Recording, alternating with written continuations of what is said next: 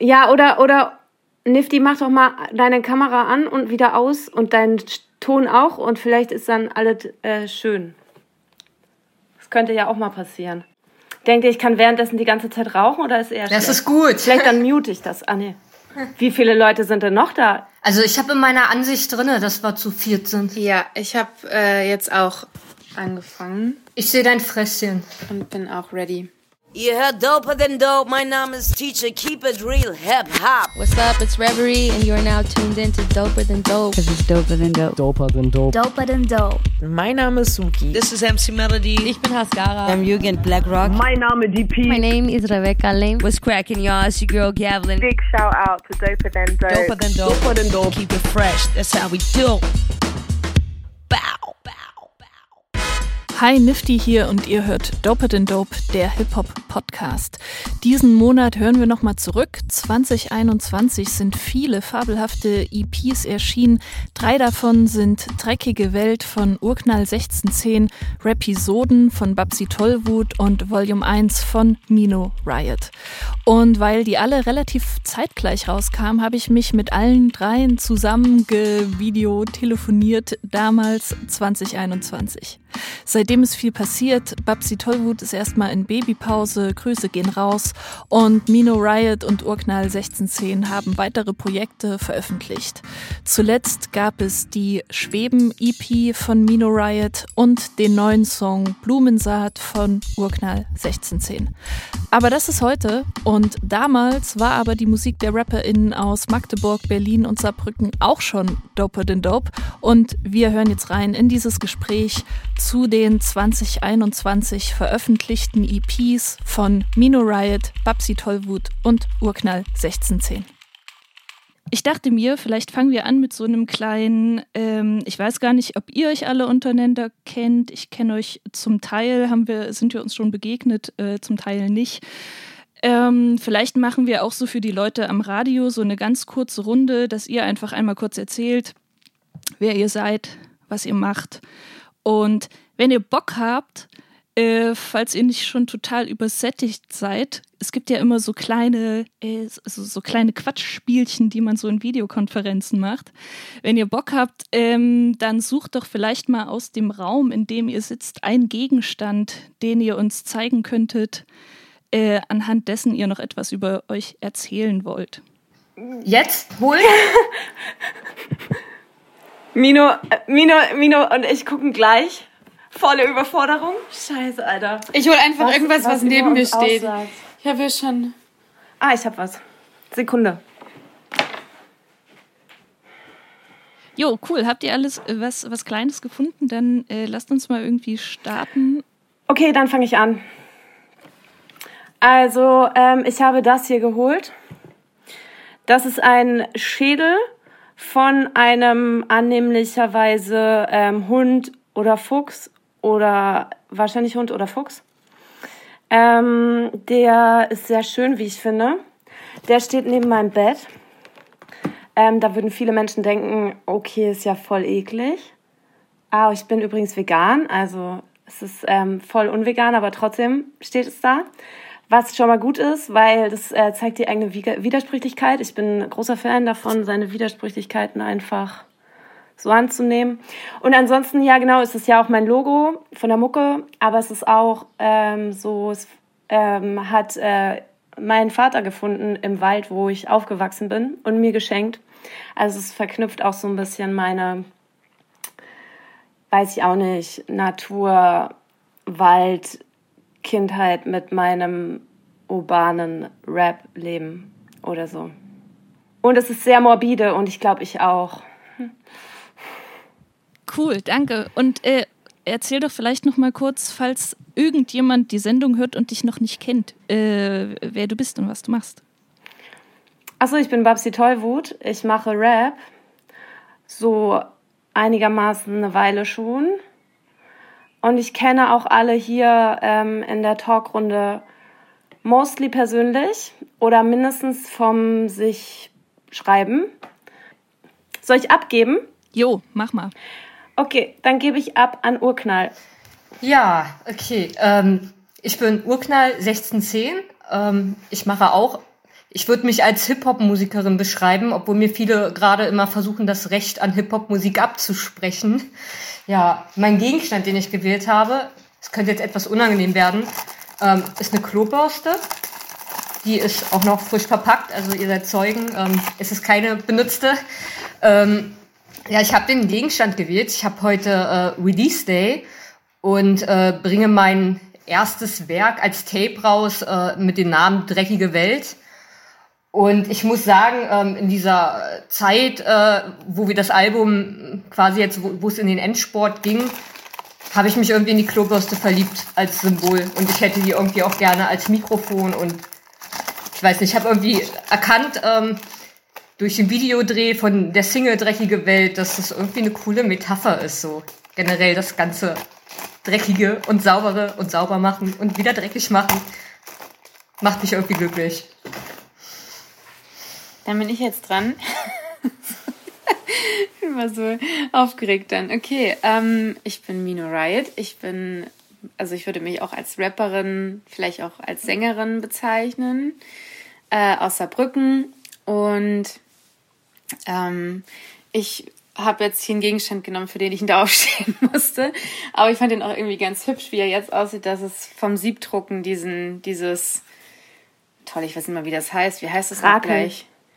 Rakel, genau, danke schön. genau, und ich finde, der sieht mittlerweile sehr schön aus, weil er benutzt ist. Und äh, den habe ich genommen, weil ähm, ich ja jetzt gerade die EP rausgebracht habe, vor mittlerweile zwei Monaten. Und das Merch selber gemacht habe und alles so. Und das hat mir gerade irgendwie, fand ich das ganz schön, weil es auch so ein bisschen Segen und Fluch war, das alles jetzt zu machen. Und ähm, genau, ich kenne äh, tatsächlich so wirklich äh, nur Babsi Tollwood aus der Runde und freue mich aber darüber voll, weil äh, ich immer schon denke, ich kenne voll viele Leute und das aber immer noch voll wenige sind und ähm, das freut mich sehr. Soll ich auch noch mal kurz sagen, wem ich kenne? Es ist jetzt der Moment, wo ich mich outen muss. Ich bin ein wahnsinnig großer Babsi Tollwut-Fan.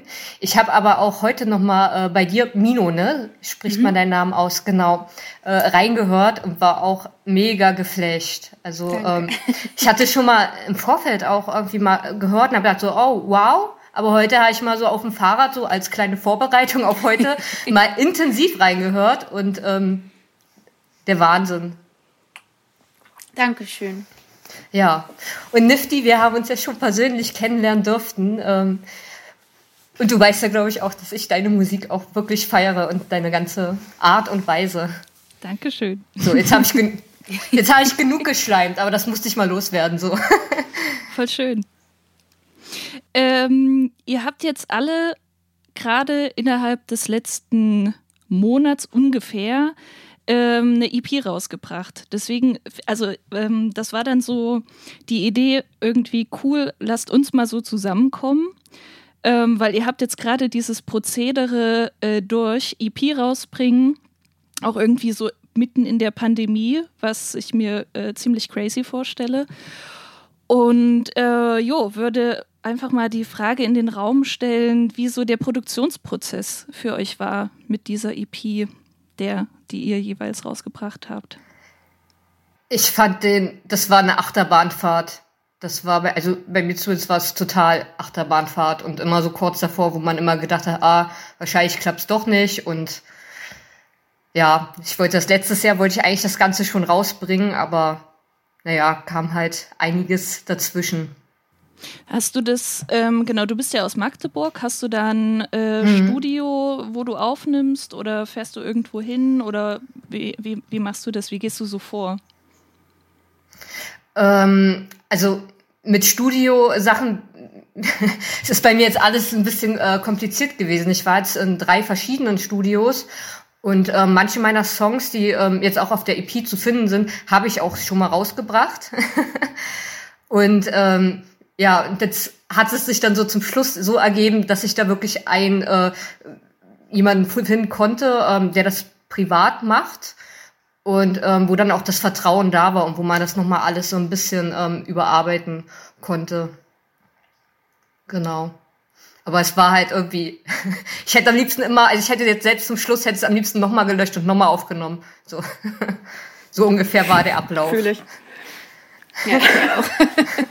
Ja, kennt ihr das so, äh, irgendwie nicht, nicht zufrieden sein mit, mit dem, was man macht? Oder was, was ist das für ein, ähm, worum geht's da? Oder, oder ist es so ein Denken von, oh, es könnte noch besser? Oder äh, was geht da in euch vor? Also ich, bei mir war es ja jetzt das erste Mal, dass ich das alles so gemacht habe. Und ich habe, glaube ich, am Ende gedacht, vielleicht bin ich jetzt schon besser geworden und hätte es jetzt besser gemacht. Also irgendwie so. Und ich habe mir ja wirklich viel Zeit gelassen. Ne? Also ich habe, also so richtig was releasen will ich ja eigentlich irgendwie, glaube ich, schon seit vier Jahren oder so. Und habe mich nie getraut anzufangen. Und dann dachte ich am Schluss aber wieder, ah, unter den Bedingungen und hätte ich noch so. Und ich musste ja auch relativ weit fahren. Also unser Brücken ist ja relativ wenig los. Äh, und ich bin ja nach Leipzig gefahren zum Aufnehmen und ähm, also für, für vier von den fünf Tracks. Und dann ähm, genau konnte ich halt auch nicht nochmal sagen, oh meinst du, wir können das dann doch nochmal machen oder so.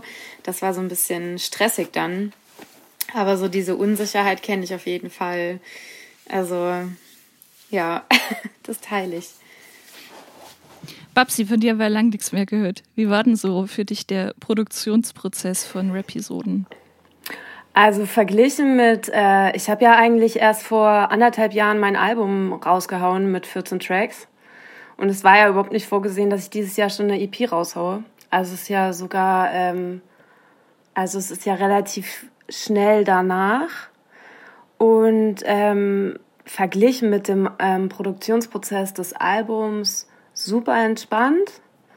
Äh, was einfach daran liegt, dass was auch quasi voll den großen Einfluss halt irgendwie auf, äh, auf die Platte an sich hatte, dass mein Leben halt bisschen entspannter ist. Ne? Also was heißt, also jetzt gar nicht irgendwie schön entspannter, weil ich finde das dann eigentlich immer alles langweilig. Ähm, aber keine Ahnung, normalerweise gehe ich halt Montag bis Donnerstag hasseln und Freitag bis Sonntag rappen so.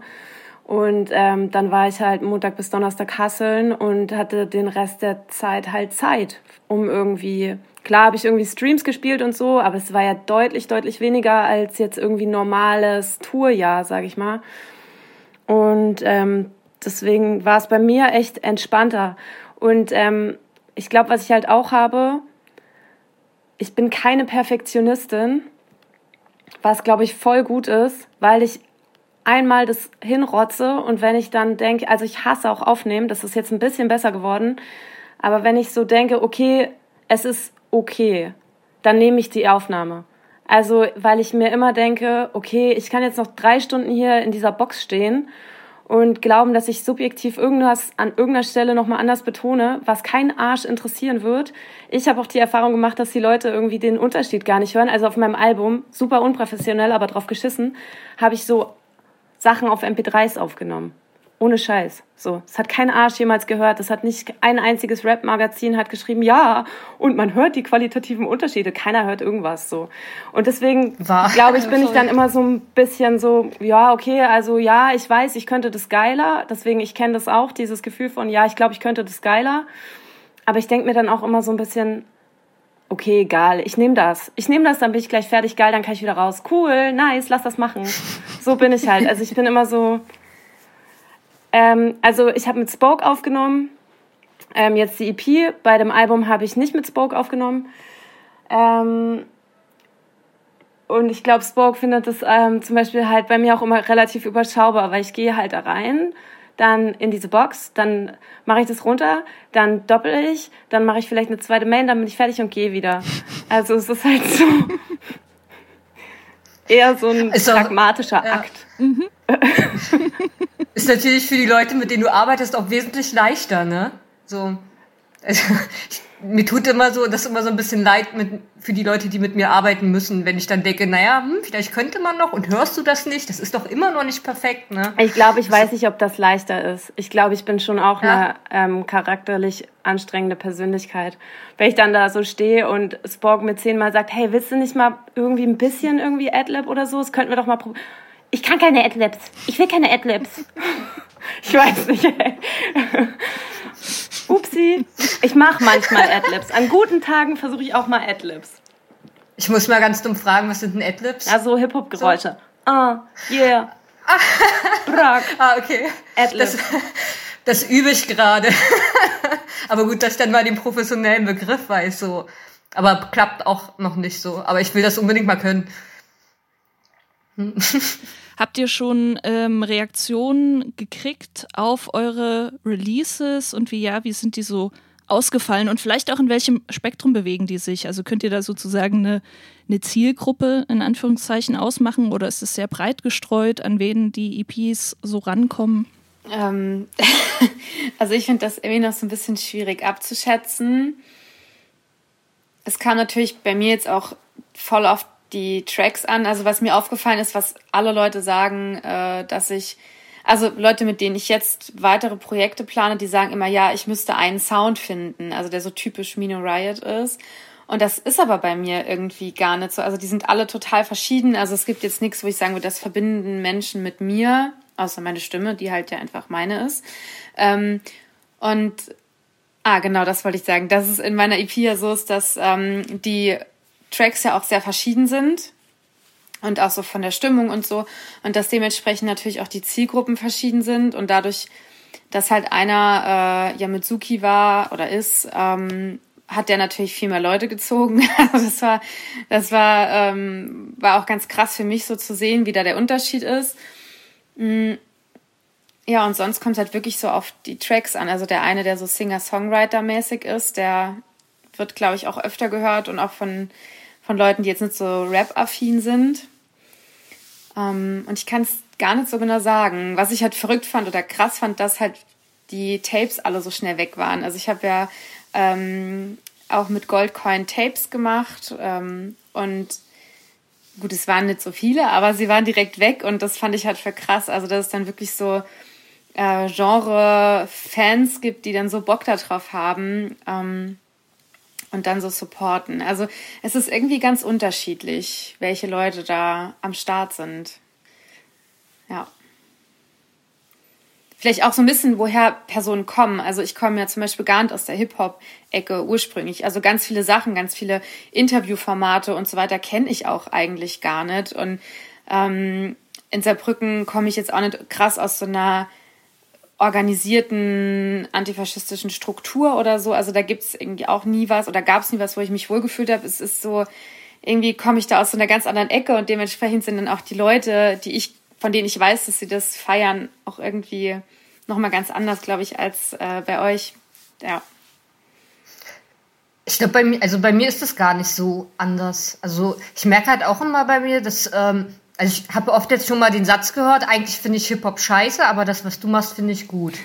Aber ich habe halt auch auf der anderen Seite immer von Leuten, die Hip-Hop-affin sind, gehört, ja, das, was du machst, naja, der Flow und so ist ein bisschen langweilig oder so und da könnte man mehr das und das und das und das reinbringen und das dann auch wieder, also ich habe jetzt in, unter meinem letzten Video auch so einen Kommentar, das ist kein Hip-Hop. Ja, okay, deine Einschätzung, aber ich frage mich dann auch mal, was ist denn dann Hip-Hop? So. Also, wer macht da die Regeln? Also, was macht Hip-Hop aus? Aber ja. Ich habe auch ganz lang gar nicht getraut, ähm, mich Rapperin zu nennen. Das ist mhm. mir auch aufgefallen. Also, dass ähm, ich immer gesagt habe, ja, so irgendwas Singer-Songwriter in Sprechgesang, irgendwie so. Und äh, komme ja. aber auch aus der Richtung. Also ich habe äh, ja irgendwie so ein bisschen richtig peinlich. Christina Stürmer und Jennifer Rostock waren so die Sachen, die ich früher gehört habe. Und da kam das so her. Und da habe ich auch nie getraut, ähm, ja, mich auch als Teil von, von Hip-Hop zu sehen. So, ja. Das kenne ich. Ja, interessante Frage. Wer, wer, wann, ab wann darf man sich eigentlich Rapper nennen oder Rapperin? Wer macht das fest? Wer legt da die Regeln vor? Gibt keine Regeln. Hip-Hop ist für alle da, fertig. Interessiert das, mich nicht die Bohne. Das Gott, die Leute labern so viel Scheiße, ey, wenn ich ja. das höre. Also, keine Ahnung. Ich bin einfach nur todesgelangweilt von dem ganzen Brei. Also, A, mhm. wenn du sagst, du bist Rapperin, dann bist du Rapperin. So, finde ich, bin ich überzeugte Definitionsmachtverfechterin. So, mhm. ich sag den Leuten, was ich bin und dann können die ja sich Nee, ich darf nicht so viele hm. Fäkalbegriffe verwenden. Und ähm, meine Mutter hat früher schon immer gesagt, ich sei so fäkal. Aber das ist sie selber auch. Ähm, und dann, äh, genau, und dann dieses ganze Genre und so. Also ich habe auch immer so dieses, Ich weiß, ich habe ehrlich gesagt überhaupt keine Ahnung, wer die Leute sind, die meine Mucke hören, ehrlich gesagt. Ich weiß es einfach nicht. Ich glaube, ich habe schon so auch so eine richtigen Hip-Hop Leute. Also ich glaube, gerade mit so dem einigen Sachen von der EP jetzt habe ich echt so richtig basic Hip-Hop Leute irgendwie erreicht, was ich weird finde. Aber ist auch okay. Also wenn die das feiern, dann sollen die es feiern. Und wenn die es nicht feiern, dann sollen sie es nicht feiern. Und ansonsten, glaube ich, ist bei mir halt äh, ganz wichtig irgendwie so ein, also ich glaube hauptsächlich, dass Leute ähm, das pumpen, die irgendwie meine politische Haltung halt, äh, die darüber auch so ein bisschen an mir irgendwie so dran sind. Weil ich schon ja sehr antifa sozialisiert bin seit früher Jugend und das ja auch sehr krass ähm, dafür ja auch so öffentlich einstehe und so und genauso ja auch irgendwie mit so queer-feministischem Aktivismus. Und ich glaube so, ich glaube eher, ich, bei mir kommen die Leute aus so einer Politecke. Also wäre jetzt so meine These, aber ich, ich weiß es nicht. Und warum, also, warum findest du das weird, ähm, dass so vielleicht jetzt mehr Hip-Hop-Leute deinen Kram feiern? Also was, was ist das Seltsame daran? Ich glaube, weil ich nicht damit gerechnet habe. Also ähm, ich dachte halt so ein bisschen, ich wusste, glaube ich, gar nicht, was ich denke. ähm, und ich glaube aber, ähm, das liegt daran, mit wem ich produziert habe.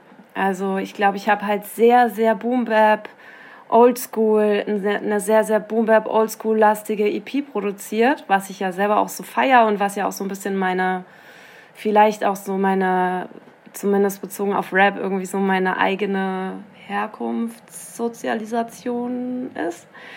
Und äh, genau, und ich glaube, dass auch immer voll viel ausmacht, mit wem du produzierst. Also keine Ahnung, du greifst natürlich auch irgendwie das, die, die Leute ab, die irgendwie auch so ein bisschen den Sound halt feiern, ne? Also, wisst ihr, was ich meine? in meinem Kopf ist Brei gerade. Aber es, kommt, es macht einigermaßen Sinn, was ich sage, oder? Voll, ja. Ja.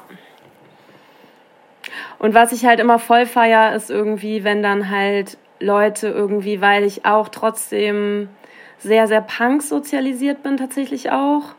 Ähm, also das war zumindest so die, ähm, der, der Dunstkreis, in dem ich so meine, meine Kindheit und Jugend verbracht habe.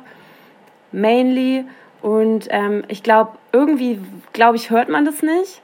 Aber manchmal gibt es Momente, wo dann so ein so ein Connection-Moment zwischen jemandem ist, der irgendwie sagt, ja, eigentlich mache ich nur irgendwas mit Punk, aber irgendwie dein Sound kann ich irgendwie gut aushalten, obwohl Hip-Hop, weil Punk und Hip-Hop, ne, das ist ja, ihr kennt den alten Diskurs, ne, die mhm. ganzen Punker sind scheiß Hip-Hopper und so. Also war es zumindest bei mir am Dorf vor 20 Jahren, keine Ahnung. Ich weiß nicht, ob das heute noch so ist. Ähm, nee, heute ist nicht mehr so. Nee? Also, ja, mein Mann, der ist halt sehr in der Punk-Szene drinne und ähm, da ist er, hat Hip-Hop eigentlich einen sehr hohen Anklang irgendwie gefunden. Ah, also, ah, echt? Ja, also gerade auch Babsi Tollwut, also Suki und so, das ist schon mehr vermischter geworden.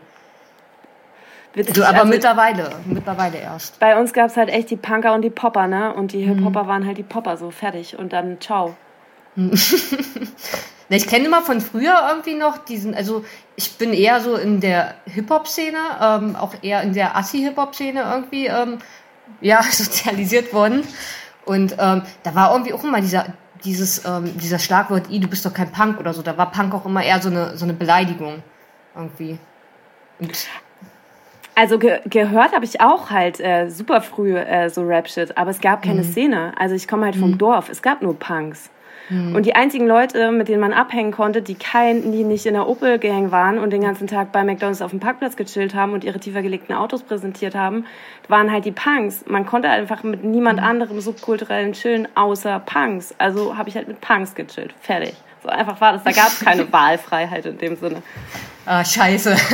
Aber es gab so einen Jungen, der hatte ein Skateboard und so Baggies und der war halt ein ähm, Hip-Hopper. Und dann war halt immer so, ja, das ist ein, das ist ein Popper. Das, den finden wir nicht cool, weil das ist ein Popper. So. Keine Ahnung. Das war ganz schön schrecklich. Oh Gott, ey. Ich bin Leute, zieht nicht aufs Land, ey. Also, wenn es besser ist, ist es gut. Ich bin tatsächlich so, also, sag ich mal, so bis zum 13. Lebensjahr war ich auch eher so, sag ich mal, in dieser Punkerschiene drinne. Aber es war halt so mega dumm. Ich habe mich dann mit einer Freundin gestritten und wollte mich dann irgendwie neu erfinden. Und ich habe dann so gedacht, jetzt tue ich was ganz Gegenteiliges vom Punk, wollte aber kein Nazi werden. Und dann habe ich halt Gute Entscheidung, gute, Gute Entscheidung. Entscheidung, sehr schön. Und da habe ich gesagt, ich höre jetzt Hip-Hop. Und ich war vorher echt immer nur diesen E-Gitarren-Sound gewöhnt. Und habe mir dann mein erstes Album von Bushido äh, gekauft. Und saß dann da, habe das dann abends gehört. Und hab's erstmal überhaupt nicht gefeiert. Und habe erstmal gedacht, was ist das denn? Und scheiße, ne? Aber ich wollte mir das nicht eingestehen, so dass ich es eigentlich nicht so gut finde. Und dann hat man es immer öfters gehört und dann irgendwann hat man dann doch irgendwie auch genauer hingehört und hat man dann irgendwie auch mehr ähm, so an diese Hip-Hop-Szene angedockt. Also so war es bei mir zumindest. Ich habe äh, eigentlich, also ich habe auch irgendwann angefangen, also ich war nie irgendwie irgendwo so ähm, subkulturmäßig unterwegs und ich habe äh, durch meine allererste Beziehung ähm, bin ich an Kollega und Selfmade Records damals dann gekommen und ich war so, ich glaube, ich fand das, ich fand das also tatsächlich wie die Jugendlichen heute bei mir auf der Arbeit ähm, einfach ziemlich cool, wenn jemand äh, fäkal rappt in dem Sinne, ne? Also ähm, ja, einfach so dieses Ausbrechen oder so hinrotzen und natürlich nochmal ganz anders als irgendwie auf einer politischen Art Weise, aber so dieses Anderssein und meine Mutter war schockiert, wenn das dann lief oder so und das fand ich ziemlich cool und ähm, habe das tatsächlich, also das war so mein erster Hip-Hop, den ich gehört habe, so Favorite fand ich ziemlich nice und also wenn ich das heute das alles höre, bin ich total geschockt, aber ich fand es richtig cool und also generell so politische Sachen kamen bei mir erst, also ich bin jetzt 26 und es kam bei mir ähm, so mit 18 oder so, als ich angefangen habe, soziale Arbeit zu studieren und äh, einen Dude kennengelernt habe, der ganz viel Audiolied gehört hat und dann halt Frittenbude und, wo das habe ich ganz so gehört. Ähm, Egotronic war bei mir so die das erste und ich fand, da kam auch so ein bisschen dann diese Hip-Hop und diese Punk-Schiene irgendwie auch zusammen bei mir. Also ähm, ja, dann war das so das erste, wo ich generell mit so Subkultur, Politik Sachen zu tun hatte. Vorher nur mit so öko-vegan Sachen. Aber die Leute waren auch ein bisschen komisch manchmal. Also habe ich mich nicht so wohl gefühlt.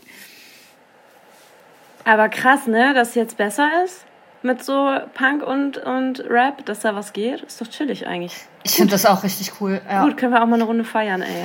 ja. ja, ich würde mir mal das wünschen, weil ich bin halt, also generell halt auch so, sage ich mal, in der, späteren Jugend immer irgendwie von Szene zu Szene so. Also für mich war das immer irgendwie so auch ein Problem, dass es dann immer nur da und da und da und dann darfst du nicht da, weil du das bist oder so. Das fand ich immer ein bisschen unnötig. Und ähm, ich finde das halt mega cool, dass man da mittlerweile das verbinden kann und nicht mehr in dieser, in dieser Blase dann drin ist. So. Aber es ist natürlich, also ich wünsche mir noch das ein bisschen mehr, dass man da irgendwie mehr kooperiert und nicht immer nur in seinem eigenen Bereich da gefangen ist. Aber glaubt ihr denn, dass früher, ähm, also ich weiß nicht, wenn ich jetzt meine Jugendlichen auf der Arbeit sehe, die sind halt so 14, 16 und da gibt es eigentlich nur, in Anführungsstrichen, Hip-Hop oder halt so Radio-Pop. Aber da, also so Thema Punk oder so wäre da gar keine. Also ich kenne jetzt keine Person, die irgendwie so in die Richtung was hört. Also wie ist denn, wisst ihr das, wie das aktuell überhaupt noch so gefragt ist, irgendwie bei Jugendlichen? Also meine einzige ähm, Dingsi, die ich da jetzt gerade habe, ist äh, meine alte Mitbewohnerin, die ähm, damals, als ich mit der wohnte, vor bis vor drei Jahren, ähm, die war ein Teenager und ähm, da gab es Punks in der, im Freundeskreis. Also da gab es dann so eine Person, die sich dann so die Haare abrasiert hat und Ratten hatte und sich die Hosen geblichen hat und so. Aber es ist halt eine sehr, ich weiß nicht, ob das halt, also ich glaube, das ist auf jeden Fall nicht bundesweit ähm, repräsentativ, weil das halt so diese ganze, sind halt so die Zeckenkinder, ja. sag ich mal. Aber weißt du, was mir da gerade einfällt? Ich, also, was ich total beeindruckend finde, diese ganzen, dieser, ist das so 90er Jahre Look, so Backstreet Boys mäßig, also die Haare so hier und dann abrasiert und auch so Skater Look irgendwie. Und ich habe so ein bisschen das Gefühl, dass das das vielleicht auch nicht ablöst, aber da so was ein neuer Space ist, weil da geht's ja auch viel um so ein bisschen ähm, nicht schön sein wollen oder nicht so süß oder ja, keine Ahnung, Ähm, und so ein bisschen, ja, so dieses Rotzige vielleicht irgendwie, das habe ich das Gefühl, wobei ich ehrlich gesagt gar nicht weiß, was da für eine Musik dazu gehört. Aber das ist mir aufgefallen, dass das bei vielen jungen Leuten jetzt total gefragt ist. Also das sehe ich viel. Also ich hatte bis ähm, vor ein Jahr ungefähr, hatte ich auch in der Jugendhilfe gearbeitet. Und da war halt irgendwie hauptsächlich wirklich nur Capital Bra, UFO, ein, ich weiß nicht die Zahlen nicht, aber UFO, ihr wisst, wen ich meine. Und ähm, halt. 361. 361, das ist, ähm, okay. Das ist Kreuzberg. Ah, okay. Und ähm, ich glaube, Juju war auch da sehr, sehr gehypt. Aber ich glaube, so aus, aus anderen Szenen. Hm. Sido ist immer noch, weniger. der hat sich gehalten, ey. Das ist richtig heftig. Die hören bei mir im, im Jut so viel Sido und ich stehe immer daneben und denke so, hä? Richtig oh krass. Oh Gott, und Sido ist doch so wack, ey. OMG. Oh, das ist eher so umgekehrt, so wie wenn, wenn man sich vorstellt, wie Jugendliche mich sehen, so, ne? Also, dass ich so, ich versuche cool zu sein und, und scheitere, aber eigentlich denke ich das so bei denen, ich so, ihr hört Sido? Peinlich. Ja, ich habe das Gefühl, Sido macht doch immer jetzt nur noch so eine Schmanzetten, oder? Der macht jetzt, der hat jetzt sogar so einen deutschen äh, Film gedreht, so typisch deutscher, ähm, Till Schweiger-mäßiger Film. Hat der so, habe ich auf Netflix gesehen. Was ist geworden aus, äh, aus, aus dem Arschmann, oder? Also, nee, Entschuldigung. Das müssen wir wegpiepsen. Ist voll okay, dass Sido da jetzt so seinen Weg gemacht hat und so. Ist ja auch schön. Vielleicht äh, geht es ihm auch besser jetzt mit der Rolle. Das war bestimmt auch ziemlich toxisch, die ganze ähm, Agro-Berlin-Phase, glaube ich. Da war bestimmt ähm, ganz schön viel toxische Männlichkeit. Ich hoffe von Herzen, dass es Sido besser geht mit diesem neuen Lifestyle. Das ist aber sehr nett von dir, Baxi. Ey, ja, cool, okay. Ähm, ich finde es auch ganz spannend, weil wir ja, ähm, also es gibt ja, so ist mein Eindruck, ähm, zumindest eine gar nicht so kleine ähm, queer-feministische oder feministische oder Zecken-Rap-Szene in Berlin. Und jetzt sitzen wir hier aber nicht alle aus Berlin, sondern sitzen hier aus vier verschiedenen Städten, was ich ganz cool finde. Sogar aus vier verschiedenen Bundesländern. Wahnsinn. Ähm, mich würde total interessieren, wie so bei euch vor Ort sozusagen die Hip-Hop-Szene ist? Oder habt ihr da überhaupt Kontakte rein? Oder seid ihr, seht ihr euch gar nicht so sehr als Teil davon? Ähm, genau, vielleicht erzählt ihr mal so ein bisschen, wie sieht es aus in den Städten, wo ihr herkommt? Also ich würde erst mal kurz sagen, ich finde tatsächlich nicht, dass die äh, queer-feministische Zecken-Rap-Szene so Berlin-lastig ist. Also, weil wenn ich mal nämlich jetzt äh, ernsthaft gucke, wer eigentlich noch eigentlich in Berlin richtig derbe aktiv ist und so. Weil nämlich das fällt mir immer dann auf, wenn ich was absage und dann irgendwie die Leute wen aus Berlin wollen und ich dann so anfange, ah, wen gibt's eigentlich noch? Also ja, natürlich sind es äh, immer noch viele Leute, aber man muss es ja auch prozentual runterrechnen auf die jeweilige Stadtgröße. Ich glaube, Hamburg ist schon äh, da stabiler aufgestellt, wäre jetzt mal meine These. Ja? Okay. Ja. Habe ich aber auch irgendwie ein bisschen das Gefühl, dass es äh, in Hamburg, also dass das nochmal was ganz anderes ist. Also ich kann jetzt nur für Magdeburg sprechen. Und ich habe das Gefühl, Magdeburg, da bewegt sich gerade ganz, ganz viel. Ähm, aber auch erst, sage ich mal, innerhalb des, des letzten Jahres, würde ich sagen. Also vorher, ich hatte kaum irgendwie Bezug zu ähm, Leuten, die halt wirklich so, so rappen. Also eher weniger so in meiner Biografie. Also ich, ich finde halt linker Rap generell ist ja noch mal mehr vertreten als äh, jetzt konkret queerer, queer-feministischer Rap. Das merke ich auf jeden Fall. Also mir fallen ich habe jetzt auch gerade nur so überlegt, als ihr das gesagt habt, mir fallen eigentlich dann immer voll viele ein, dann denke ich, ah nee, das ist ja auch nicht queer-feministisch direkt, das, nee, das auch nicht. Also das fällt mir dann doch auf und ich glaube, dass aber auch viele von den Leuten, also mir fallen dann schon viele Leute ein, aber wenige, die jetzt vielleicht ein Konzert spielen würden oder die quasi ähm, die Kapazitäten hätten, weil die meisten Leute das ja dann neben noch einem anderen Job machen, weil sie das ja sonst sich gar nicht finanzieren könnten oder so oder ähm, oder die Sachen dann auch meistens ja auch nicht wirklich, ähm, also bezahlt werden oder so, ne, was ja auch irgendwie verständlich ist, aber was ja auch manchmal schwierig sein kann. Das hört mir auf jeden Fall auf. Unser Brücken ist es auf jeden Fall nicht. Äh, in Saarbrücken gibt's mich.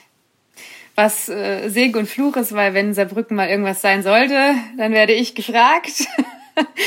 Immer so das Vorzeige, Vorzeigekind dann irgendwie ist auch irgendwie traurig manchmal. Ähm, genau, es gibt noch äh, Singa, das äh, ja, also das ist ein, ich würde auch sagen, ja doch queer feministischer linker Rapper, ähm, aber der macht auch quasi relativ wenig, beziehungsweise live äh, ist das immer noch so eine Sache. Ähm, ja, und sonst ist, sind die Hip-Hop-Leute, also ich, ich weiß nicht, ich habe mit denen irgendwie, ja. Was geht mit Mona? Ist Mona nicht aus Saarbrücken? Ach so, doch, ja. Ähm, Mona, also ja, also mh, du meinst die aus meinem, also von Right is Liebe, das stimmt. Ja, Mona äh, ist tatsächlich in der Punkband gewesen, also ist ja eine von meinen besten Freundinnen. Ähm, die ist in der Punkband gewesen, aber im Moment nicht, aber die macht auch eigentlich an sich wenig Musik. Also die, das ist eher so für das Feature quasi, aber die würde jetzt, ich weiß gar nicht, was passieren würde, wenn, wenn sie angefragt werden würde. Das fände ich mal spannend. Ähm, ja, da muss man halt vielleicht noch ein bisschen dran arbeiten. Ja, das stimmt. Ja, ich glaube, die ist auch von ihrem, von ihrem Job generell schon voll, also das ist so voll ihr Projekt gerade. Ähm, ja, das stimmt, da habe ich ja nie drüber nachgedacht tatsächlich. Die, die da mal mehr zu pushen. Gut, dass ich so naive Fragen stelle. Ich sag dir das auf jeden Fall mal. ja, weil Mona ist schon dope eigentlich. Voll, ne? voll, ja. Muss ich sagen. Also fand ich schon, kannte ich ja gar nicht vor dem Feature. Ja. Also logischerweise dann auch. Ich war erst so ein bisschen so, oh fuck, habe ich irgendwas verpasst? Weil ich versuche schon, mir ein bisschen Mühe zu geben, dass ich immer denke, ich will schon irgendwie wissen, wen es so gibt, wenigstens. Ähm, aber genau, dann, dann so Mona aus dem Nichts aufgetaucht und ich dachte so, ah krass, dope. Und ähm, ich, genau deswegen war ich gerade jetzt so äh, verwirrt, weil ich dachte, hä, Mona ist doch aus der Brücke? Das stimmt, ja, genau, ja, ja. Ich hatte da tatsächlich gar nicht auf dem Schirm. Also sie hat halt sonst immer, also die hat eine Punkband gehabt, eine kleine, da hat sie gesungen. Ähm, die haben sich dann irgendwann aufgelöst, dann hat sie gar nichts mehr gemacht. Also ich habe sie auch irgendwie nur ein, zwei Mal noch in der Zeit erlebt, weil wir uns vorher noch gar nicht kannten. Ähm, und dann hatte ich, hatten wir das Feature gemacht und hey, voll, voll, ja, habe ich sie so ganz auf dem Schirm eigentlich. Das stimmt. Ja, genau. Und sonst äh, sind die Leute aber jetzt auch irgendwie, also wie, wie ihr eben auch schon gesagt habt, teilweise ist so, ich weiß nicht, ich würde jetzt nicht mich trauen zu sagen, dass ich da dazugehöre. Ich will da auch, glaube ich, gar nicht dazugehören zu dem, was die sonst so machen. Ähm, ich, also Saarbrücken hat schon, glaube ich, voll viel. Also die machen ja ganz viel mit diesem ähm, wie heißt es noch gleich? Ah, keine Ahnung, irgendwie dieser Brooklyn und ganz viel. Also wir haben ja hier Esther oder so, der hat auch so einen Saarbrücken-Track gemacht, aber das ist halt viel so Promo, viel. Einer ist jetzt groß bei DSDS rausgekommen, aber das sind jetzt auch so Sachen, da muss ich jetzt auch ehrlich gesagt nicht wirklich dazugehören. Das ist okay für mich. Und ich glaube, ähm, ja, irgendwie merke ich halt, dass es blöd ist, wenn dann immer an, oder wenn dann ein paar Mal Anfragen kommen und dann ich dann irgendwie absagen muss, weil ich neun Stunden fahren muss. Das finde ich dann voll schade. Aber auf der anderen Seite finde ich es auch schön, so vernetzt zu sein in andere Bundesländer. Also ja, es ist halt, wie gesagt, einfach schwierig, wenn, wenn ich vor Ort mit Leuten zusammen was machen will. Wenn jetzt ein paar Mal Konzerte sind, also einfach nur in Anführungsstrichen Hip-Hop-Konzerte und dann werde ich halt nicht gefragt. Ne? Also ich werde halt gefragt, wenn irgendwelche politischen Sachen sind, wenn jetzt CSD ist, wenn ähm, ja gut, feministische Veranstaltungen gibt es jetzt hier in Saarbrücken auch nicht so viele. Das sind dann auch meistens sehr punklastige und da werde ich dann tatsächlich auch nicht gefragt. Ähm, ja, aber bei den anderen Sachen, da werde ich halt auch nicht gefragt. Also wenn es jetzt so einfach Hip-Hop-Konzerte sind, da bin ich, glaube ich, nicht badass genug für. Und ich würde mich aber auch, glaube ich, nicht trauen, da mitzumischen, weil ich nicht badass genug bin. ich bin dann so schüchtern und dann bin ich so, ah nee, ich weiß nicht, ist ja gar nicht schlimm. und äh, neige dann aber auch dazu zu sagen, dass ich ja eigentlich auch gar nichts kann und so im Imposter-Syndrom mäßig und ah, keine Ahnung. Aber ich übe das. Ich übe das. Ja. Also das, das kenne ich auch immer, dieses, dass man dann immer sich so schnell irgendwie, also ich frage mich immer, wie, wie andere das machen, die dann so hingehen und sagen, ja, ja, und ich bin voll der Macker, keine Ahnung. Und äh, ich denke mir auch immer so ganz oft, oh Gott, oh, ist das jetzt gut genug und passt das? Und ich mache mir immer übelst die Platte. Ich glaube, das hängt aber auch voll viel ähm, damit zusammen, ja, wa was du so erlebt hast oder wie, wie du halt generell bist mhm. irgendwie. Also ich finde das total spannend. Äh, Das bei Babsi Tollwood jetzt gar nicht. Also du sagst ja irgendwie, ja, ich habe da gar keinen Bock mehr drauf, ich mache das und fertig. Und, ähm, und das klingt halt, also das denke ich so, oh, krass. Oh. Ja, ich auch. Okay, aber das ist auch, ähm, ich meine, keine Ahnung, ne? Ich stehe jetzt seit, puh, ich kann ja immer nicht so gut rechnen. Sekunde mal. Neun, zehn Jahre auf Bühnen, so. Davon bin ich, keine Ahnung, immer nur auf irgendwelchen eingekotzten Matratzen, auf irgendwelchen AZ-Kinderzimmer, Fußböden, keine Ahnung, mit irgendwelchen Leuten, die, also keine Ahnung, was ich da alles irgendwie erlebt habe, von, ja, äh, ah, das ist, hier, das, damit trittst du auf, ich erkläre dir das mal. Und ich stehe da und bin so, äh, warte mal, ich trete damit auf, das ist ähm, mein Gerät, du musst mir das nicht erklären. Äh, und ich meine, ich habe da halt einfach irgendwie jetzt, also man kriegt dann halt ein dickes Fell, ne? Also jetzt, jetzt so, äh, also ich glaube, das ist einfach so eine Art von Abstumpfung und das ich mir, also keine Ahnung, Alter, am Anfang habe ich bei ungefähr jedem Auftritt ähm, angefangen zu heulen oder bin von der Bühne und habe geheult oder bin von der Bühne und bin ins Bett oder bin von meinen eigenen Auftritten gegangen. Keine Ahnung, ich hatte jahrelang den, äh, den Namen Babsi Tollwut, das ist die, die immer absagt, weil ich so schwer depressiv war, dass immer, wenn ich halt Episode hatte, so ich keine Bühne betreten konnte und mir dachte, okay, ich bin der schrecklichste Mensch der Welt, ich kann überhaupt nichts. Ich weiß nicht mal, wie ich es schaffen soll, heute Zähne zu putzen. Wie soll ich heute auf eine Bühne steigen? Es geht einfach nicht, weil ich kann nicht mal Zähne putzen.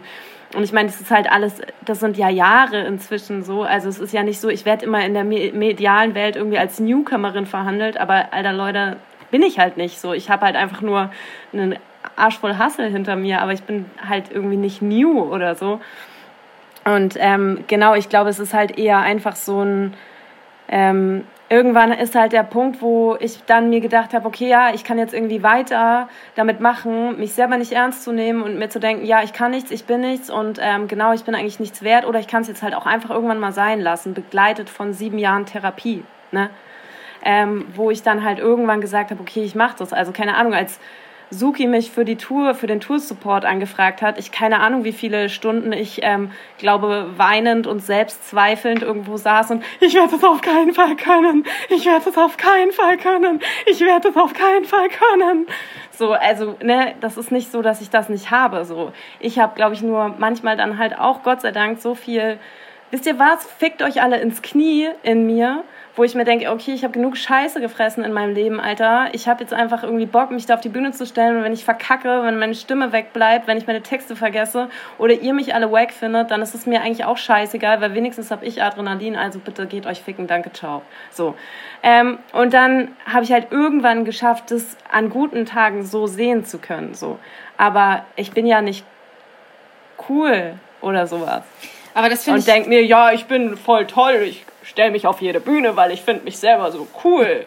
Also nein. Aber das finde ich an, an unserer, ich weiß nicht, ist so, so Subkulturszene, ich weiß nicht, wie ihr das für euch benennen würdet, aber irgendwie ist das so mein Wort dafür, dass äh, ich da wirklich dann auch die Erfahrung mache, dass ich auf der Bühne dann auch sagen kann, dass ich aufgeregt bin oder ne, also dass es so total menschlich ist und es geht wirklich um ähm, um das, was es den Personen gibt, die sich das anhören, um das Empowerment, um ähm, Netzwerk, um Safer Spaces irgendwie so und nicht um, um Abliefern. Ne? Und deshalb sage ich auch, ich glaube, ich würde gar nicht auf den anderen Sachen mitmischen wollen. Ich merke das total oft durch Social Media, dass ich halt, ähm, da mache ich auch noch den Podcast und so ein bisschen ja, politische Arbeit, aber auf einem ganz anderen Level, glaube ich. Und da, da merke ich total schnell, krass, da rasen so viele Leute an mir vorbei, die jetzt noch da was machen und da was machen. Und ich denke so, scheiße, ich muss das ja auch machen und muss da dann noch da was sagen und so. Ähm, und dann denke ich irgendwann so, okay, nee, sorry, ich will da eigentlich gar nicht mitmischen. Ich will da mein Projekt machen und das, was mir wichtig ist.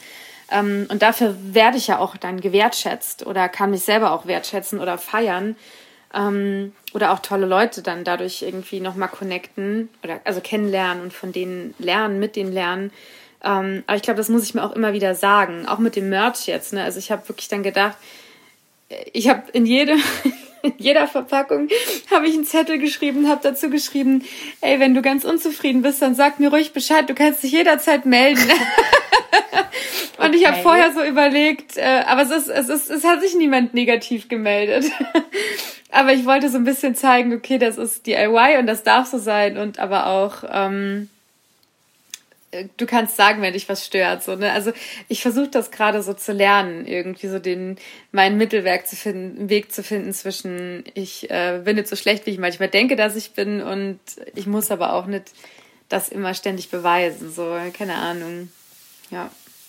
Ich glaube tatsächlich, dass es Sachen gab in meiner Biografie, auch bezogen auf Musik, wo ich einfach so 100% keine Wertschätzung, Abwertung, ähm, Erniedrigung und all das irgendwie erfahren habe, ähm, ist der Grund, dass ich jetzt so diese Einstellung habe.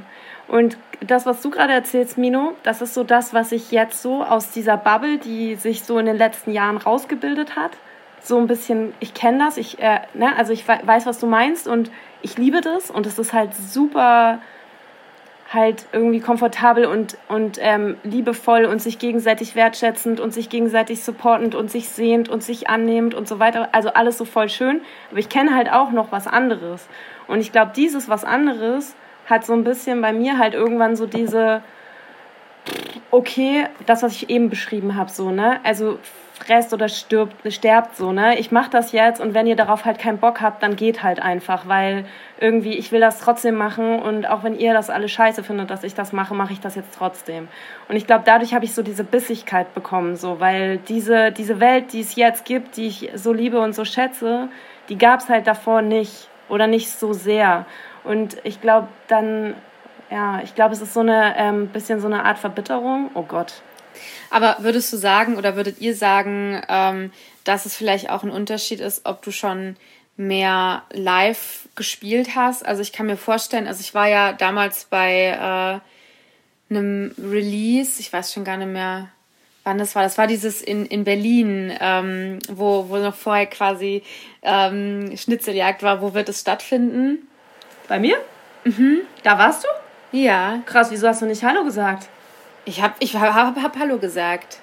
Einmal ganz schüchtern habe ich Hallo gesagt. Du Ah, hast auch? Hallo gesagt. Ah, cool. Erinnerst du dich Gut. nicht an mich oder was? Ich erinnere mich an den gesamten Abend, ehrlich gesagt, nicht mehr so richtig. Dann wird es daran liegen. Nee, also da äh, habe ich aber selber auch. ah ja, du hast recht, im. Flur, ne? Jetzt erinnere ich mich auch wieder. Echt? Ja, wir standen da in diesem Flur. Warst du da mit Sayers? Nee. Mit wem warst du denn da? mit Schnuti. mit, äh, mit, mit Schnuti und ähm, genau, Lou war auch dabei. Ja. Okay, oh weia. Ja, aber ist auch nicht so wichtig. Schlimmer Abend.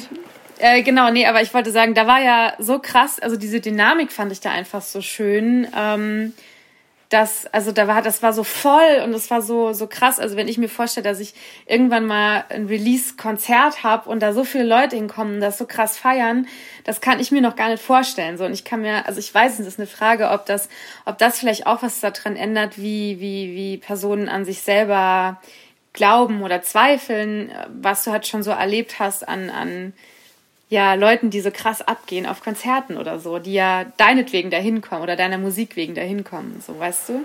Ich War die glaub- Frage verständlich? Ja, ich so, verstehe wenn die Frage, aber ich glaube zum Beispiel, das kann ich ganz oft gar nicht sehen. Okay. Also ähm, dieses, ähm, dass da, also dieser Abend zum Beispiel, der ist wirklich eine große ähm, Erinnerungslücke. Aber ich kann mich zum Beispiel, also die Sachen, an die ich mich erinnern kann an dem Abend, das sind alles die Sachen, die schlecht gelaufen sind zum Beispiel, ne? Also dass da, ähm, das ist irgendwie ähm, auch schwierig. Und dass da zum Beispiel so viele Leute waren, hat mich einfach nur hart überfordert. Ich war so, was ist das? Wieso ist das so? Was ist hier los? Was, was habe ich verpasst irgendwie? Ich habe damit überhaupt nicht gerechnet. Ich meine, diese Mini-Location habe ich ja nicht ausgewählt, weil ich mir dachte, ah krass, es kommen bestimmt mehrere hundert Leute, sondern weil ich dachte, es wären so 50 Leute, davon sind 30 meine Friends. also es war halt irgendwie so, oh, Ich denke immer, ich hatte ganz am Anfang, jetzt mittlerweile geht, geht das, aber ganz am Anfang habe ich immer gedacht, ja, die Leute, die jetzt jubeln, die machen das bestimmt aus Mitleid oder so. Aber mittlerweile ist das zum Glück weg, dieser Gedanke, aber ich habe da echt ähm, anfangs sehr, sehr dolle immer so mit zu kämpfen gehabt und irgendwann habe ich gedacht, ja, du kannst es dir eh alles negativ reden, wenn du willst, aber du kannst es dir natürlich auch alles positiv reden. Boah, da habe ich aber eine richtig, habe ich mal eine richtig peinliche Erfahrung gemacht. Ich habe, äh, also ich habe ja angefangen in so einem Jugendzentrum Musik zu machen. Das war so ein Musikjugendzentrum und da habe ich aber noch gesungen. Und irgendwann habe ich angefangen zu rappen und das so zu versuchen. Und da war ich halt so das kleine süße Mädchen, das das natürlich jetzt macht die hier Frauen-Rap und das ist ja super. Und ne, und dann habe ich bei so einem Rap-Contest gewonnen. Auch, glaube ich, nur aufgrund meines Geschlechts. Und ähm, also zu dem Zeitpunkt auf jeden Fall ich das gesagt. Und die haben mich dann äh, als Preis auf so ein Konzert geschickt in Saarbrücken, was aber auch eher so Rap-Battle-lastig ist und keine Ahnung, wer da so spielt. Also niemanden, wo ich sagen würde, oh, das höre ich auch. Und dann war mein, mein Gewinn war, dass ich in einer Pause zwischen den Rap-Battles durfte ich einen Song spielen. Und vor mir, ich war so schon, ich dachte, oh, das ist voll krass. Und damals noch meine Ex-Freundin dabei und die war so voll stolz mit dem Handy, stand die da vor der Bühne. Und ich war da auf der Bühne in meinem Blumenrock und Suki-Shirt und war total stolz. Und dann äh, haben die Leute mich alle so angeguckt und waren so richtig genervt von mir. Was, was will die da? Und das war einfach nur so richtig unangenehm. Also die hat halt alle Bock auf Rap-Battle und dann kam ich dann mal so, Feminismus! Und alle waren richtig genervt. Also das ah. war erstmal so, also da war ich auch erstmal wieder raus. Oh shit. richtig Was schlimm. für ein Preis. Ja. Vielleicht oh. habe ich, hab ich einen Fan gewonnen an dem Tag. Ja, mit ja. Sicherheit. Weißt du, wie viele da standen, die sich dachten, oh, eigentlich voll geil? Ja, und die haben sich nicht getraut, ne? Ja. Ja, und das war witzig, weil meine Ex-Freundin hat halt mit der, hat halt so mit der Kamera gewackelt, als ich da gerappt habe und ich dachte, oh, haben die Leute vor dir mit dem Kopf genickt, aber hatten sie nicht. Das war nur die Kamera, die sich bewegte. also ich glaube, das waren auch so Momente, wo ich dann erstmal dachte, okay, ich glaube, ich muss mir das erst erarbeiten, dass ich da dabei sein darf. Und das finde ich wirklich auch so schön, ähm, an, an so dieser queer-feministischen linken Rap-Bubble, dass ich da einfach irgendwie immer dabei sein darf. Also ich war dann in Leipzig, dann habe ich da auch Sayes kennengelernt oder den habe ich in Hamburg kennengelernt und und dann war ich da so überall dabei und, und war dann irgendwie einen Nachmittag auch mit Philo und Eismann und, und dachte so, oh, ich bin da ja voll, keine Ahnung, viel, ich glaube, ich bin auch relativ also ein gutes Stück jünger und so, was wollen die mit mir? Und alle waren so nett zu mir. Und dann habe ich irgendwann gesagt, so, oh, danke, dass ihr so nett seid. Und sie waren so, hä, du bist doch auch nett. Und das, also ne, das erstmal so zu peilen, da ist das irgendwie nochmal ein bisschen anders und das tut schon gut. Ja. Ähm, ich wollte noch mal äh, kurz nachfragen, ist mir gerade so irgendwann, äh, während wir gerade viel geredet haben, äh, gekommen. Babsi, du hast bei deinen YouTube-Videos die Kommentare deaktiviert. Hattest du das von Anfang an oder war das eine Reaktion auf? Äh, das war. Also einmal ähm, habe ich von Anfang an mir gesagt, ich glaube, ich bin schon, ja, das ist so mein Ding, ne? Ich habe halt einfach keinen Bock. Ich denke mir so, okay, wisst ihr was, Alter, geht mir nicht auf die Nerven so und ähm, ich gebe euch nicht den Space unter meiner Kunst für euren Bullshit. So, das ist so ein bisschen die Idee, warum ich Kommentarfunktion ausmache. Ja, viele sagen, dann nimmst du dir aber auch die positive Rückmeldung, bla bla bla. Ich denke mir immer, okay, wenn Leute mir wirklich was Positives sagen wollen, werden sie einen Weg finden. So, und ähm, der Preis, den ich zahle, dass unter meinen Videos einfach zwei Millionen Kommentare von irgendwelchen ähm, möchte gern Hip-Hop-Kennern, vermutlich mainly, ist, die erzählen, was ich alles nicht kann oder wie ich aussehe oder wie sehr sie mich ficken würden oder nicht, ist mir zu hoch. So. Ähm, das ist auf jeden Fall eine sehr bewusste Entscheidung. Ich habe darauf keinen Bock. Ich lese keine Kommentare und ich habe es einmal getan, das war der größte Fehler meines Lebens. Und es war in einer Hip-Hop-Gruppe, wo der Fischfänger äh, released wurde. Und das war einfach nur Abgrund. Danach hatte ich echt einen Tag richtig Panik. So, ich habe keine Ahnung, das Internet durchforstet und geguckt, ob irgendjemand irgendwie Zusammenhänge zu meiner Familie herstellen kann. Und ähm, habe irgendwie saß hier zu Hause und hatte einfach nur Angst, weil die Leute echt einfach üble Gewaltfantasien gegen mich rausgelassen haben. Und ähm, da war ich halt so, okay, krass, was geht hier ab so? Und auch jetzt, ähm, das ist nicht weg. Ich gucke es mir einfach nur nicht mehr an. So. Also da, wo ich entscheiden kann, ob, ich es, ähm, ob es das gibt oder nicht, entscheide ich, dass es das nicht gibt. Und aber jetzt zum Beispiel habe ich in den letzten Tagen, gab es so kurze Politsnippets von mir, wo es irgendwie um Antifaschismus ging und bla bla bla. Und da habe ich so schon gesehen, okay, da gehen die Kommentare los. Ich lese es nicht. Ich lese es einfach nicht, weil ich mir denke, okay, warum soll ich den Menschen die Macht über mein Leben geben, dass ich mich jetzt hinsetze und mir diesen Bullshit angucke? So, das mache ich halt nicht. Und ja, es ist eine sehr bewusste Entscheidung und es ist die Antwort ist quasi es result ich habe es immer gemacht, ich habe nie die Kommentarfunktion freigeschaltet und ähm, ich hatte halt auch die Erfahrung, dass ich es einmal gelesen habe und es schlimm fand. In eben so einem Chat, wo ich es nicht ausschalten konnte quasi. Ja, wie macht ihr das? Habt ihr die an?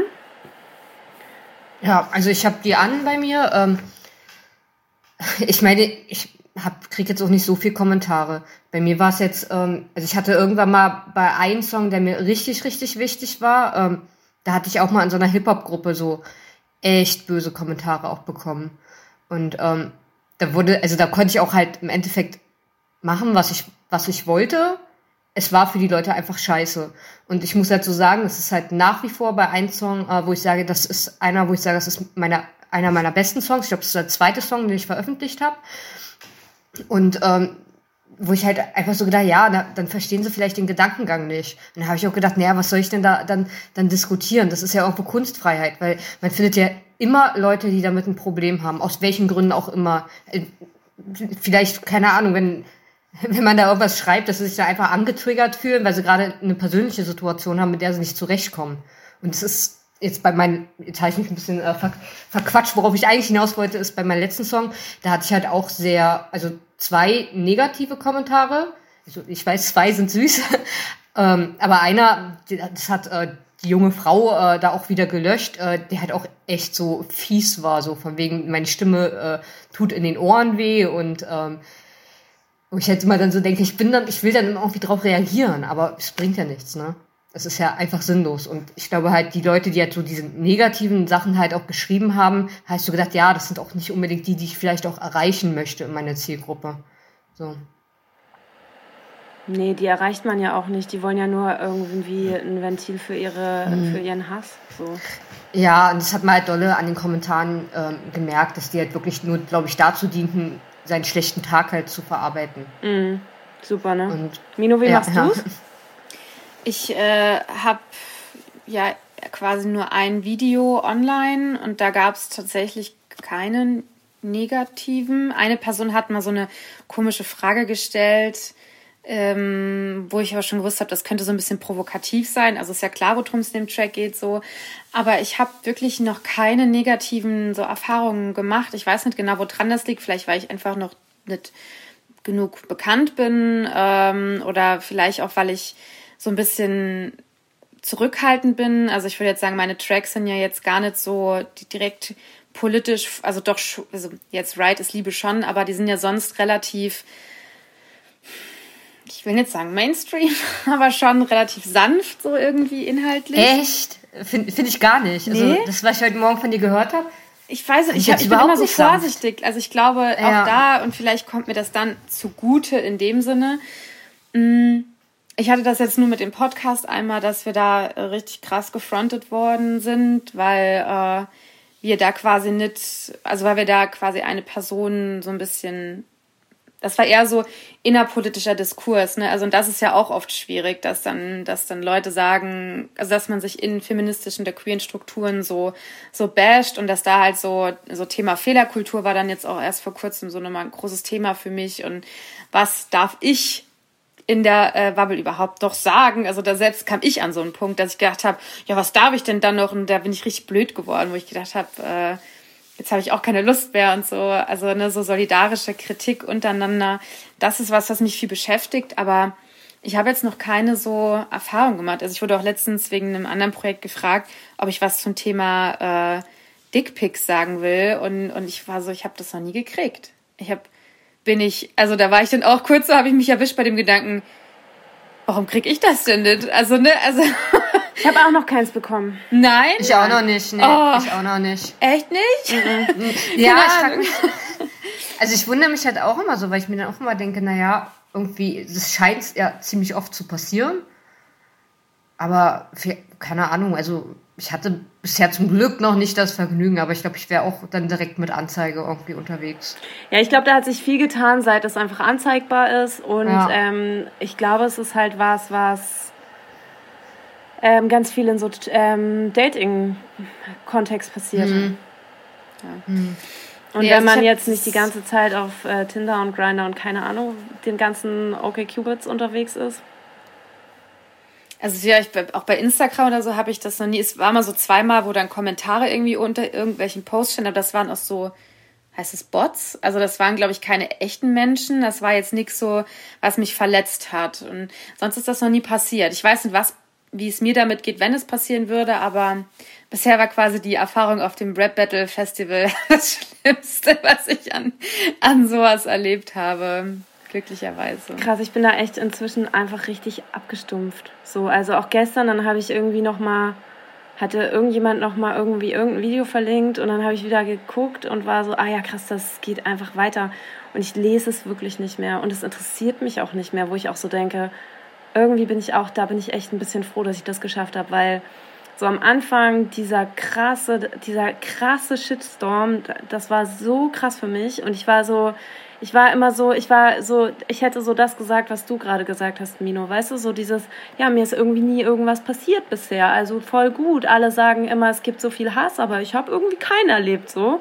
Und dann ganz so geballt und zwar volle Brutalität und ich war so, fuck oh Gott, ey, wie gruselig. Und ähm, genau, und was ich tatsächlich auch immer so ein bisschen habe, sind so halt so Nazis, die mir hier und da mal irgendwo eine Drohung reinschieben. Aber das hatte ich davor auch schon. Aber das kommt einfach durch Politik und links sein und äh, linksradikale Frau sein ist voll unsexy für Nazis. Die kommen dann einfach regelmäßig und da denke ich mir immer nur so, ja, Berufsrisiko.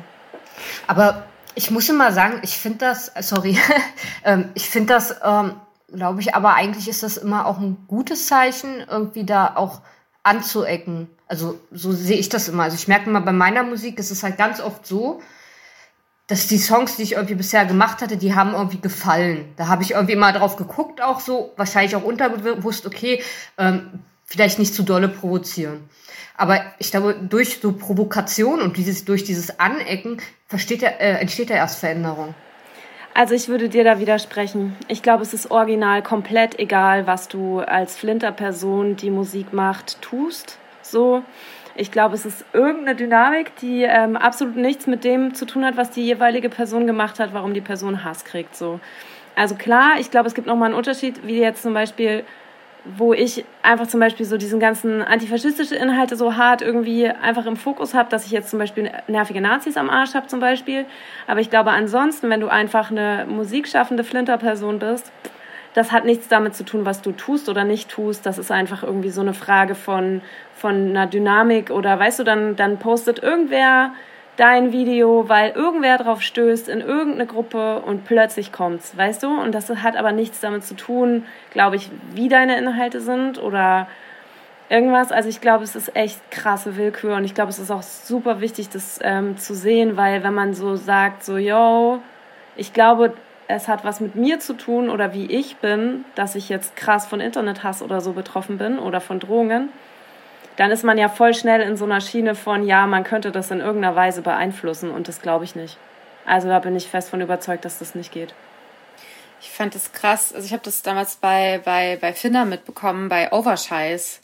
Da ist es ja auch richtig heftig abgegangen. Also wo dann irgendwelche Insights auch krass äh, auf sie da irgendwie plötzlich eingeschossen waren. Sie hatte mir das irgendwann mal erzählt und ich war so, also also auch so thematisch halt sowas sind, also na klar, alles ist sensibel, gerade auch wenn es dann um, um so Bedrohung und so weiter geht, aber auch wo es dann um so, ja, um, um ihren Körper und um, um so sie als Person auch dann nochmal so krass ging, wo ich gedacht habe, echt, ich weiß nicht, also keine Ahnung, vielleicht, ich habe noch nie drüber nachgedacht, ob ich die Kommentare vielleicht sogar ausstellen äh, könnte.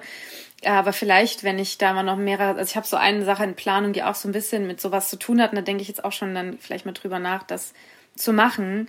Aber, und das ist vielleicht auch also eine Frage, die mich bei euch interessiert, ich mache das ja halt auch, weil ich diese positiven Sachen lesen möchte und weil ich halt denke, das erweitert die Reichweite und ich hasse mich, während ich das sage. Aber es ist ja so ein bisschen vielleicht auch das, was du eben gefragt hast mit, mit der Zeit, in der wir das releasen und Pandemie und so weiter.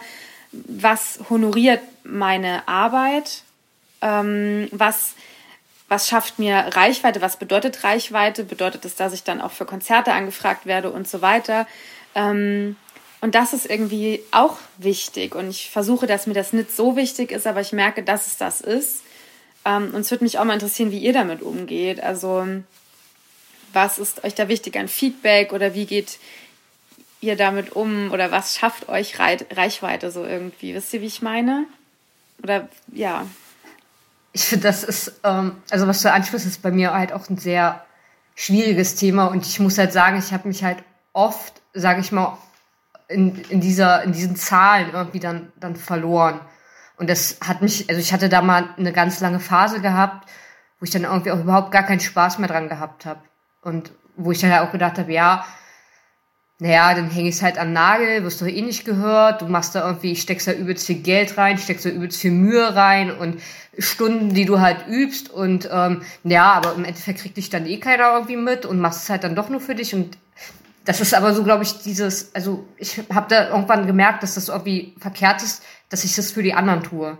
Und ich muss halt immer wieder mich irgendwie da ermahnen, sage ich mal, es für mich zu tun. Und auch nicht mehr so viel Wert zu legen, weil viele kommen dann immer mit ihren Sachen, na ja, wenn du mal ein bisschen was Fröhliches machst oder so, da wird das schon gut laufen. Okay, aber oder, bei sowas bitte äh, nicht machen. Ja, nicht ja. machen. Wenn die Leute nee, was Fröhliches wollen, können sie ja was anderes hören. Fertig ist die Laube, ey. das Ding ist, ich kann es halt auch nicht. Und wenn ich was Fröhliches mache, das wird sowas von unheimlich, wirklich. Und ich habe das mal gemacht. Ich habe mal einen fröhlichen ja. Track, also er ist überhaupt nicht fröhlich, weil ich einfach keine fröhlichen Lieder schreiben kann. Also es war so, ja. ähm, meine Ex-Freundin hat immer gesagt, es wäre doch voll cool, wenn du mal so einen positiven Song schreibst. Und ich war so, ja, es wäre voll cool, wenn ich mal so einen positiven. Und dann habe ich mich richtig hingesetzt und habe so einen positiven Song geschrieben. Ähm, der war überhaupt nicht positiv. Den gibt's auch nicht, also den würde ich jetzt heute auch nirgendwo mehr irgendwo. Den gibt's mhm. einfach glücklicherweise nicht. Ich habe ja, äh, keine Ahnung, acht Jahre nichts aufgenommen. Ich bin ja einfach nicht aufnehmen gegangen. Deswegen die meisten Lieder, die ich in meinem Leben geschrieben habe, die gibt es einfach nirgendwo. Und bei dem bin ich sehr froh darüber, dass es so ist. Ähm, ja, der, ähm, ja, das, äh, also ich glaube, man kann das, kann, also ich glaube, es geht nicht. Also bei mir geht's nicht. Ja, also ich, ich glaube, das ist immer so eine individuelle Sache, weil ich denke mir halt auch so, ja, okay, man muss vielleicht nicht immer alles so, so negativ oder so sehen, aber ich, kann das dann, ich fühle das dann nicht. Also wenn ich was Positives schreibe, ähm, ja, ich weiß nicht, irgendwie ist da jetzt irgendwie auch nicht dieser, dieser Zeitpunkt da. Also ich finde, mein positivster Song war irgendwie äh, Dreckige Welt gewesen. So. Gut. ja. Ähm, Aber und die Reichweite, ne? Ich mhm. will die Frage nicht vergessen. Entschuldigung. Ich schreibe mir das Alles auf. Ich habe hier die ganze Zeit was. Krass, Babsi schreibt die ganze Zeit mit, du bist ja. Ja, weil ich sonst, also ich bin ja zu verstreut. Also eigentlich male ich hier nur kleine Bildchen, aber manchmal schreibe ich mir was auf, wenn mir was einfällt, was ich noch sagen will, was ich dann nicht vergessen habe. Du wolltest was zur Reichweite noch sagen? Oder? Nee, ich habe mir nur aufgeschrieben, dass ich da noch, also genau, da hatten wir ja noch nicht äh, fertig gesprochen, bevor wir über positive, die, das ähm, liebevolle Anliegen anderer Menschen, dass ja. man ja auch mal positive Lieder schreiben könnte. Für mehr Reichweite. Oder auch aus anderen Gründen, weil ja. Leute einfach, weiß ich nicht, positive Musik wollen. Aber da kann man ja einfach zu den positiven Leuten gehen dann einfach.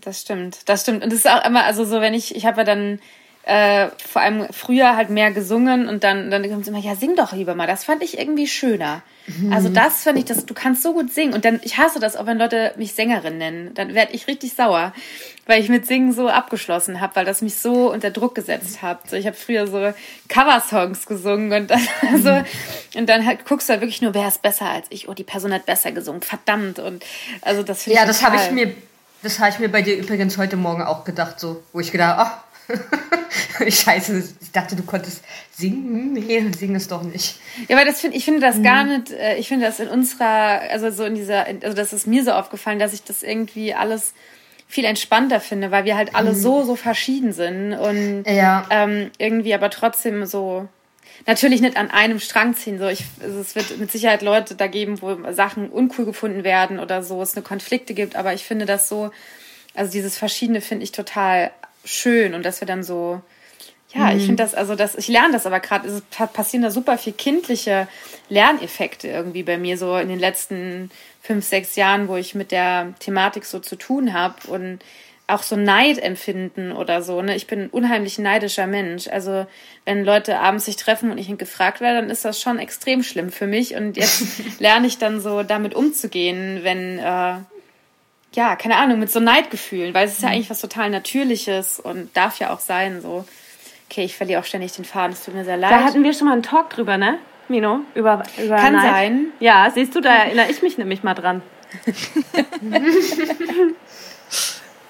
Ja, ich glaube, das kann, das kann gut sein. Ja.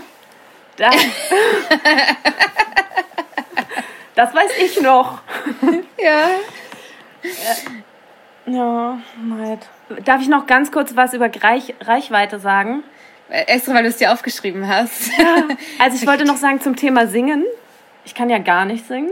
Wenn ich singe, dann ist es wirklich ein schmerzvolles Erleben für andere Menschen. Aber ich mache es einfach auch trotzdem. Aber nur privat. Ähm, da, ich habe da ja auch eine Gitarre. Also ich kann auch so äh, quasi echte mechanische Musik, aber ähm, genau, das äh, halte ich komplett aus dem Musikbusiness so raus. Ähm, weil ich mir auch denke, nee, man muss auch nicht alles, was man kann, vermarkten, ehrlich gesagt. Also irgendwo kann man dann ja auch mal was nur für sich machen, vielleicht. Ähm, und zur Reichweite, also ähm, die Reichweite erhöhen. Also am Anfang, ich bin ja voll spät erst, überhaupt habe ich mich eingelassen auf diese ganzen Social-Media-Sachen. Ganz, ganz spät. Also meinen ersten ähm, so Facebook habe ich, glaube ich, 2018 gemacht. Insta 2019 oder so. Also wirklich spät. Ähm, weil ich voll anti war. Ich war so, nö, Alter, ist mir alles egal, bla bla bla, kein Bock. Außerdem habe ich Angst vor Nazis. Ähm, und dann habe ich das gemacht. Dann habe ich lange eine ganz, ganz krasse, dieses Ekelhafte mit den Zahlen so gehabt. Und da habe ich so, das hat sich dann so eingependelt. Also ich habe bei mir immer das Gefühl, die Sachen pendeln sich irgendwann ein. Das ist am Anfang krasser Stress und ich denke mir, öh, die Zahlen.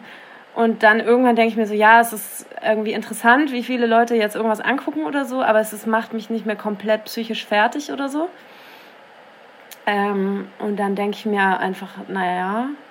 Und mit der Reichweite und sowas wie Auftritte und sowas muss ich halt sagen, ich bin halt einfach über Jahre alles umsonst überall aufgetreten. Ich bin halt, keine Ahnung, für kein Geld zwölf Stunden nach Tübingen gefahren, um da aufzutreten, um danach mit einer Lebensmittelvergiftung oder vielleicht einem Riesenkater, man weiß es nicht genau, kotzend im gleichen äh, Regio Albtraum wieder zurück nach Berlin zu fahren, um dann wieder und das habe ich halt einfach Jahre gemacht. So und dass ich mich traue zu sagen, ähm, Spritkosten, Fahrtkosten ist vielleicht so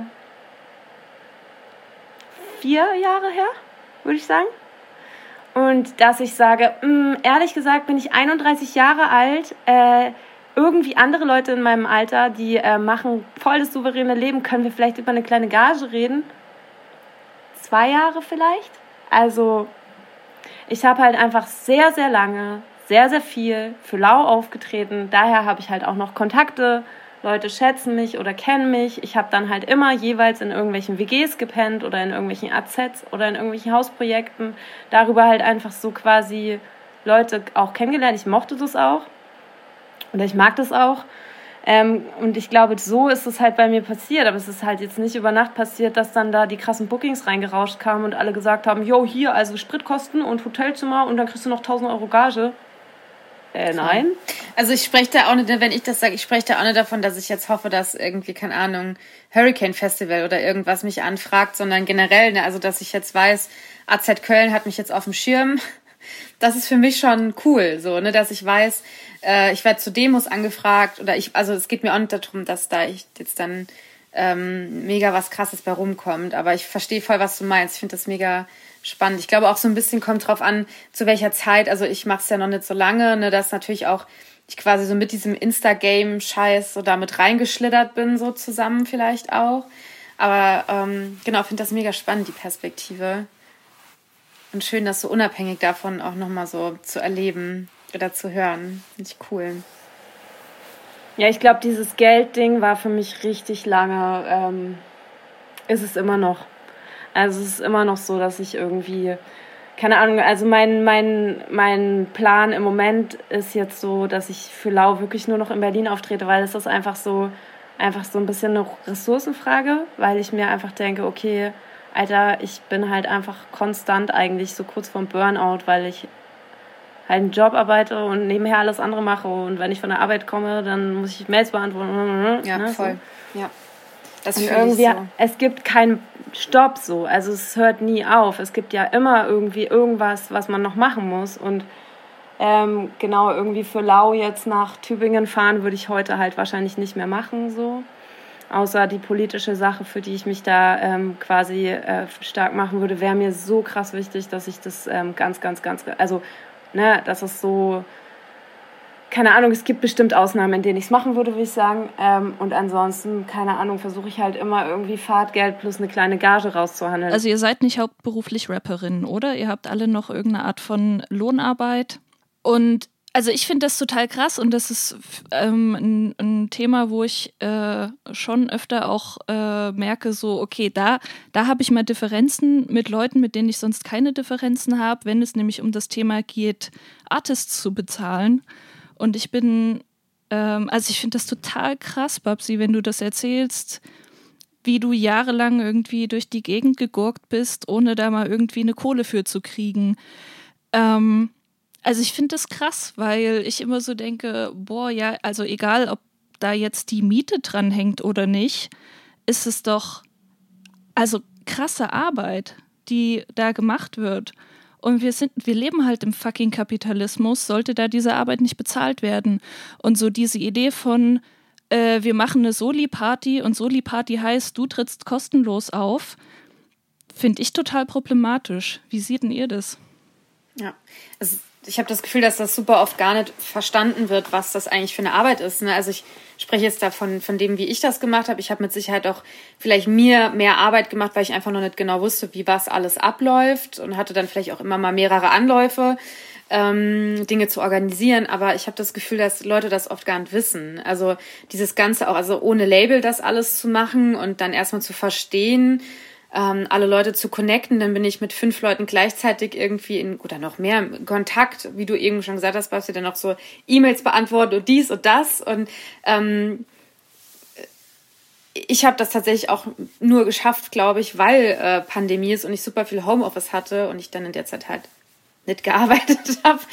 Ähm, genau, und auf Konzerten habe ich auch das Gefühl, dass Leute das oft nicht verstehen. Dann kommt dann ähm, also gerade wenn das so Soli-Sachen sind, dann ähm, bin ich das letzte Mal auch einmal ein bisschen sauer geworden. Da war es dann, äh, ob ich dann noch das mitbringen kann und ob ich mich dann eigentlich auch mit der Technik auskennte, weil sie wüssten eigentlich gar nicht. Und ich denke so, okay, ich, also ich verlange da nichts für, dass ich komme und ich fahre dann halt vier Stunden dahin und das ist voll cool für mich. Ich freue mich, danke, dass ihr mich fragt aber bitte sucht euch dann eine Person, die die Technik macht, weil dann ist es meistens noch so, dass ich dann da vor Ort stehe, dann muss ich noch privat irgendwie fragen, ah ja, kannst du mir noch das geben und noch das oder auch zu Corona-Zeiten, ich möchte bitte mein eigenes Mikrofon haben, so, das ist mir wichtig und äh, dass das dann halt nicht gegeben wird, so und dann dann frage ich dann ja, wie das alles, keine Ahnung, wer dann die Technik macht und dann ist da niemand und dann klingt das total scheiße und dann dann wirst das ja auch irgendwie auf mich zurückgeworfen, ne, wie das klingt wobei die Leute auf den Demos ja eigentlich oft nichts Besseres gewohnt sind. Also es ist ja schon so, so ein Ding irgendwie, ne? Aber da habe ich dann manchmal schon das Gefühl, dass das nicht so gewertschätzt wird. So dass dann, ja, keine Ahnung, du, du wärst dann um 5 Uhr dran, kannst du dann um 11 zum Soundcheck schon da sein? Und ich denke, ja, was mache ich denn die ganze Zeit dazwischen? So, ich habe dann vielleicht noch meinen Hund dabei und keine Ahnung, ne, da ist das dann so ein bisschen, da fehlt mir das dann manchmal, wobei die Leute dann ja selber total gestresst sind und aufgeregt aber ich glaube, dass dann oft nicht so geschnallt wird, wie viel Arbeit das für mich ist. Ähm, ja. Kann ich leider nur einfach alles 100% bestätigen. Und die, ich habe nur eine liebevolle Zeit für die Zeit zwischen dem Soundcheck um 11 und dem Auftritt um 21 Uhr. Ich nenne es liebevoll die bleierne Zeit. Wo du in irgendeinem, keine Ahnung was, hinterletzten sonst was Kaff sitzt kannst du noch irgendwie rumlaufen, fünf Tags machen, eine Cola trinken und dir denken, okay, cool, jetzt sind es noch acht Stunden. Vier Stunden. ja. Und du bist ja dann vorher schon irgendwie vier Stunden hingefahren und fährst dann auch nachts Oder du vier Stunden die Nacht zurück auf irgendeiner eingekotzten Matratze in irgendeinem Kinderzimmer. Ja, ist nice. Das ist das Starleben, Leute. ja. Das ist das, wovon die alle gesprochen haben. Da wollte ich immer dabei sein.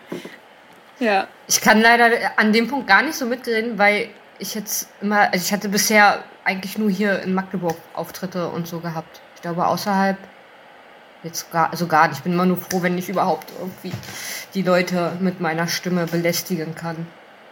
Ja. Das fühle ich aber auch. Also das, das, was du beschreibst, hatte ich halt auch jahrelang. Also dass ich in Berlin so war, so, also dann halt nur in Berlin aufgetreten bin. Ähm, und dann halt auch einfach so, ich war dankbar, dass ich eine Bühne bekommen habe. So. Ich war dankbar, dass ich irgendwie ähm, mal in Mic rappen durfte, so, weil ich kannte das nicht. So, an meinem ersten Auftritt habe ich das erste Mal in meinem Leben in ein Mikrofon gerappt, so, weil ich hatte davor nie in ein Mikrofon gerappt. Ich hatte gar keine Ahnung, wie man das macht. Und ähm, ja, also ich, dass dieses, diesen, dieses ähm, Gefühl kenne ich auch noch richtig gut. Ist auch, ja.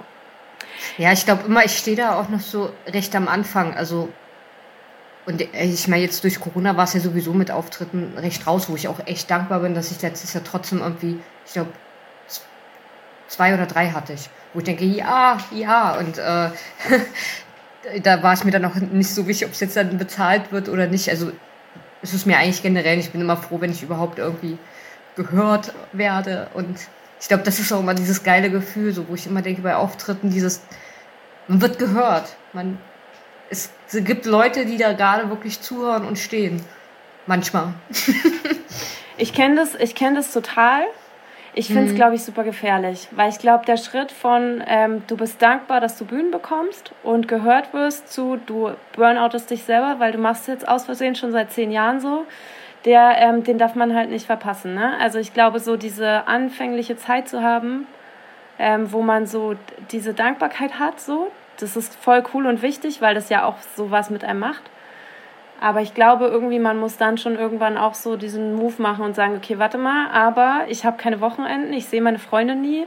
Ich weiß nicht, weil ich das letzte Mal auf dem Geburtstag war. Ich bin eigentlich immer nur im Regionalexpress oder in irgendeinem Mietwagen und ähm, verbringe Nächte auf ähm, eingekotzten Matratzen in Kinderzimmern. Ähm, und ich habe eigentlich überhaupt kein Leben mehr und äh, dafür kriege ich nicht mal Geld. Weißt du? Und ja das war bei mir jetzt auch ähnlich so. Also das, das, äh, und da war das halt lang nicht so krass, wie du das eben beschrieben hast, ne, mit jedes Wochenende und überall so hin. Aber ich hatte das jetzt durch das Release, da wollte ich natürlich, also ich habe ja auch ähm, mit Mona Lina habe ich ja auch Promo äh, gemacht. Ich habe gedacht, oh krass, das will ich unbedingt ausprobieren, habe da ja auch nochmal voll viel Geld reingepreddert, ne? Und was, und da war ich auch so ein bisschen enttäuscht nicht an quasi enttäuscht von Mona Linas Promo-Sache, sondern enttäuscht von, wie das alles eigentlich generell so läuft. Ich habe ganz viele Anfragen gekriegt, aber das waren dann so ganz kleine Sachen, äh, wofür ich aber trotzdem immer wieder zwei Stunden oder so investiert habe, was aber dann im Endeffekt drei Leute gesehen haben und es war jetzt auch kein, kein so Austausch wie hier jetzt zum Beispiel, ne, sondern die Leute haben mich gefragt, warum gibt's wenig Frauen im Rap, blablabla, ne, so diese typischen Sachen ähm, und ich habe einfach immer nur gedacht, geil, die Leute hören mich, dann sehen das Leute, dann ist das gut für mich. Und ich wollte überall alles machen.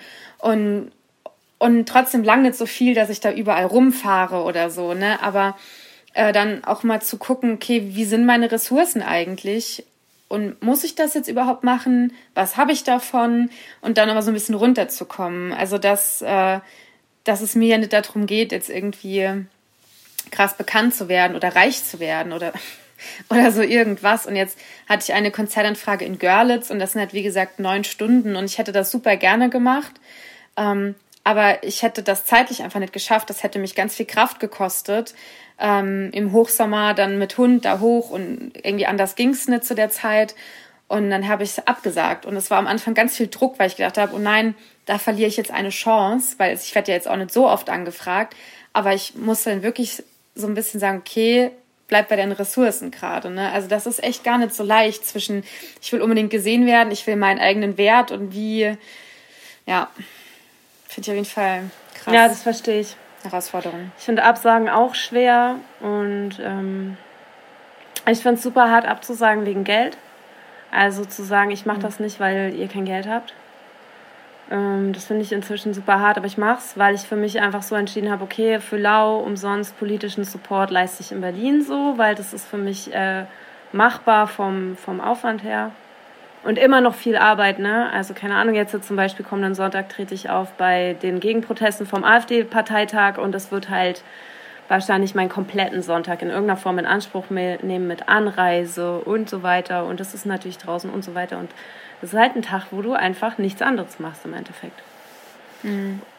Ich finde das so krass, also dass du das jetzt eben nochmal so erzählt hast. Also ich bin jetzt schon, so komme ich immer mal wieder ins Rudern, ne? Also schon, wie gesagt, mit dem ganzen Merch-Kram und dann, keine Ahnung, Bestellungen wegbringen und, und da kam ich schon so ins Rudern, auch wenn ich dann weiß, okay, ich habe jetzt, ich muss jetzt hier ein bis zwei Stunden einplanen für so einen, für so einen Talk. Ich freue mich da voll drauf ähm, und bin auch jetzt gerade richtig glücklich so, aber ähm, das ist trotzdem Kraft, so dass ich dann weiß, okay, und da muss ich noch, dann muss ich da früher von der Arbeit heim. Und das ist mit dem Podcast halt das Gleiche. So. Und dann frage ich mich manchmal echt, warum ich das eigentlich mache. Also ich kann doch auch einfach anfangen zu puzzeln, auf Demos gehen und mich anders irgendwie engagieren. Warum muss ich was machen, was so Output hat? Weil Output bedeutet, ich will ja auch Rückmeldung für meinen Output. Sonst kann ich mir Bilder malen und die hier aufhängen oder so. Ne? Also so ganz runtergebrochen gesagt, vielleicht auch ein sehr trotziger kindlicher Gedanke, der dann manchmal so durchkommt, aber das frage ich mich ganz oft. Ähm, Kenne ich auch. Wo, wozu? Ich denke dann immer, warum ziehe ich nicht aufs Land und rette einfach Tiere und sitze einfach in so einem kleinen ja. Haus. Ich wäre dabei. Hey, cool. Wenn wir beide einen Burnout haben, dann machen wir es. Ja, ich muss doch immer wieder an das äh, Hörspiel denken. Wir hatten damals, ich weiß nicht, ob wie du dich da noch dran erinnerst, aber wir hatten da geredet über, wie heißt es? Drei, drei auf drei, drei Linien. Ja. so schön. Das hat mich so beeinflusst. Ja, also ich frage mich das ganz oft, Und warum eigentlich. Jetzt muss ich mal noch mal was ganz Wichtiges sagen, was richtig Wichtiges. Die ganzen cis-männlichen Kollegen, die reden da ganz anders drüber. Weil nämlich, wenn du mal anfängst mit denen zu reden, was die einfach von Anfang an für eine Gagen angeboten bekommen, jetzt sicherlich auch nicht überall, und sicherlich auch nicht irgendwie ähm, ausnahmslos. Und ich will jetzt nicht hier alle über einen Kamm scheren, aber dieses, diese Diskussion, die wir hier gerade führen, so, ja, cool, wir machen alle irgendwas im sozialen Bereich, wir opfern ja. uns eh schon auf ja. irgendwie in der Gesellschaft. Ja, sorry, aber ist so, weiß ich jetzt halt bei drei von vier Personen safe. Nifty, bist du auch im sozialen Bereich? Ja. Ja, na dann, vier von vier Personen. Natürlich. Das ist ein Zufall irgendwie, ne? Also noch richtig prekär, wunderbar. Und dann haben wir halt alle noch irgendwie äh, ein teures Hobby, wo wir erstens irgendwie alle die ganze Zeit sagen müssen, dass wir da eigentlich nicht hingehören. Und dann ähm, fühlen wir uns schuldig, wenn wir Geld wollen. Also eigentlich, wow. Ja. Ja, da war ich schon manchmal schockiert, wenn ich dann so gecheckt habe, okay, warte mal, du bekommst dafür Geld? Du machst das Gleiche, was ich mache und dir geben sie Gage und mir nicht? Und dann ist es halt so dieses, ah, okay, ah, stimmt, ich soll ja jetzt heute dankbar sein, wo wir dann wieder bei dir sind, Urknall, dass ich überhaupt eine Bühne haben darf und deswegen ja. brauche ich ja auch kein Aber Geld. Weil ich ich soll, ich werde ja mit Dankbarkeit bezahlt. Also ich bezahle mit Dankbarkeit, weißt du? Wo man dann. Aber ich bezahle andere nämlich nicht mit Dankbarkeit. Also das ist mir auch aufgefallen, sau viele Leute in Saarbrücken, die rappen, die sind dann untereinander so connected und die nehmen dann für umsonst auf. Mm. Die, ne, also die komplette Produktion ist umsonst. Ey, ganz ehrlich, wisst ihr, wie viel Geld ich bezahlt habe für diese ja. eine EP, für die ich jetzt mittlerweile knapp 22 Euro auf irgendeiner scheiß äh, Plattform, wo ich die dann hochgeladen habe, verdient habe. Und halt das für die Tapes und das Merch. Ich habe also ich habe so viel Miesen gemacht, davon hätte ich mir meinen ganzen Körper mhm. tätowieren lassen können oder richtig fett in Urlaub fahren können oder sonst irgendwas, ne? Davon hätte ich mir einen Teil meines Bauernhofs kaufen können. Ja, vielleicht sollten wir Nein, da rein investieren. Vielleicht sollten ja, wir einfach so, nochmal ne? ganz neu denken einfach. so. Ja, aber wisst ihr, also das ist so krass, ich habe tatsächlich, äh, ich habe irgendwann aufgehört, also und meine Reichweite ist nicht groß. Ehrlich gesagt, es interessieren sich nicht viele Leute für Nifty MC. Und trotzdem habe ich irgendwann entschieden, nö, für umsonst trete ich nicht auf. Es gibt Ausnahmen. Es gibt Ausnahmen. Ähm, aber ansonsten habe ich mir irgendwann mal einen festen Honorarsatz überlegt und den frage ich. Und dann kann man drüber reden, irgendwie 50 Euro weniger ist auch okay. Ähm, aber ich, ich renne nicht überall hin und stelle mich da auf die Bühne und krieg nichts dafür. Und das hat bestimmt auch bei mir was damit zu tun, dass ich selbstständig bin und nochmal anders auch davon abhängig bin, auch über Rap Kohle zu verdienen, auch wenn es nur eins von vielen Standbeinen ist. Ähm, aber ich habe das echt schon manchmal erlebt, wie dann, ähm, also leider gerade in linker Szene, das ähm, sehr geächtet wurde und sehr mir dann, ähm, ja, weiß ich nicht, fehlende, fehlende Solidarität oder fehlende Kapitalismuskritik oder sowas äh, vorgeworfen wurde, weil ich sage, ja, ich brauche aber Geld für meine Arbeit, weil sonst kann ich tatsächlich meine Miete irgendwann nicht mehr zahlen. Und es geht auch nicht nur darum, die Miete zu zahlen. Ähm, aber das, ja, das finde ich krass. Ähm, also ich, ja, ich könnte mehr Konzerte spielen, als ich es tue. Und dadurch, dass ich aber sage, ich äh, will mich dafür bezahlen lassen, sind es deutlich weniger. Aber so dieses, ja, mich jetzt in Dankbarkeit bezahlen lassen, auch wenn ich das verstehe und das irgendwie, das ist irgendwie ein schöner Gedanke, aber ich merke so, nee, das, also mir reicht das tatsächlich nicht, weil ich, äh, weil da so viel drinsteckt und wie du sagst, so, ne, du bist mindestens einen Tag beschäftigt. Mhm. Ich glaube immer, dass das viel mit ein auch macht, weil ich glaube, du wirst dann auch anders wahrgenommen. Also ganz unabhängig von der Kunst, die du betreibst. So. Also ich glaube, das ist auch immer so ein entscheidender Punkt im Hip-Hop, wo man sich auch sehr gut was abgucken kann, weil viele, die haben ja dann diese Ausstrahlung wegen, ja, oh, ich, ich, ich kann das, es ist gut, was ich mache, und hinterfragen sich da gar nicht selber. Aber dadurch lassen sie auch keinen Kritikpunkt ähm, überhaupt zu. Und ich glaube, vielleicht, ist, also, versteht man das, was ich meine? Ich glaube, mm. So eine Attitude-Frage, genau. ne? Ich glaube halt manchmal, das ist halt einfach dieses, ja, scheiß drauf, ist mir scheißegal, was du denkst und ähm, ich bin der Macker, ich bin der voll, voll hart am Start und wenn man dieses Selbstfeiern einfach, dass es ganz viel mit einem macht und dann auch mit der Umwelt. Also ich mache zum Beispiel auch mal, ähm, das das ist immer so mein, meine Strategie vor Auftritten, dass ich mich immer so mit einer ganz bestimmten Playlist irgendwie erstmal versuche selber zu pushen, damit ich überhaupt diese die eine Ausstrahlung irgendwie habe, ähm, wo ich sage, ja, da kann ich überhaupt mitarbeiten irgendwie auf der Bühne oder im Studio. Vielleicht kriegen wir noch so ein kurzes Abschlussstatement hin, falls es irgendwie sowas gibt, wo ihr jetzt sagt, äh, das würdet ihr gern ähm, in dieser Sendung bei Dope and Dope äh, gesagt haben? Dass ich äh, denke, ich, ich breche jetzt ab und werde äh, werd einen Bauernhof bauen. nee. ähm, boah, keine Ahnung, ja.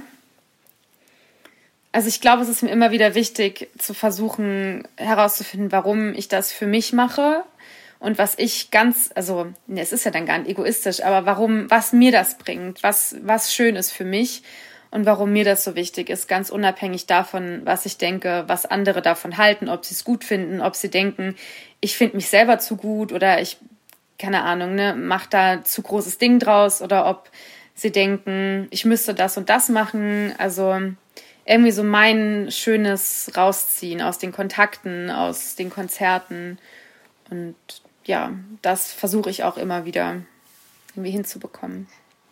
Ja, ich bin gerade noch am Überlegen, ne? ja. Okay, soll ich machen?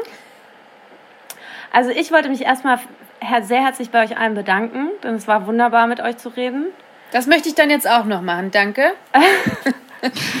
ähm, und ich finde es äh, erstaunlich erfrischend. Ich habe in letzter Zeit sehr viel ähm, eins zu eins so eine Formate gehabt ähm, auch wegen so Promo-Sachen und so. Und ich finde es cool, wenn man so mit mehr Leuten redet, dann passieren mehr Dinge im Gespräch. Das ist voll aufregend, da muss man mehr nachdenken. Das finde ich schön.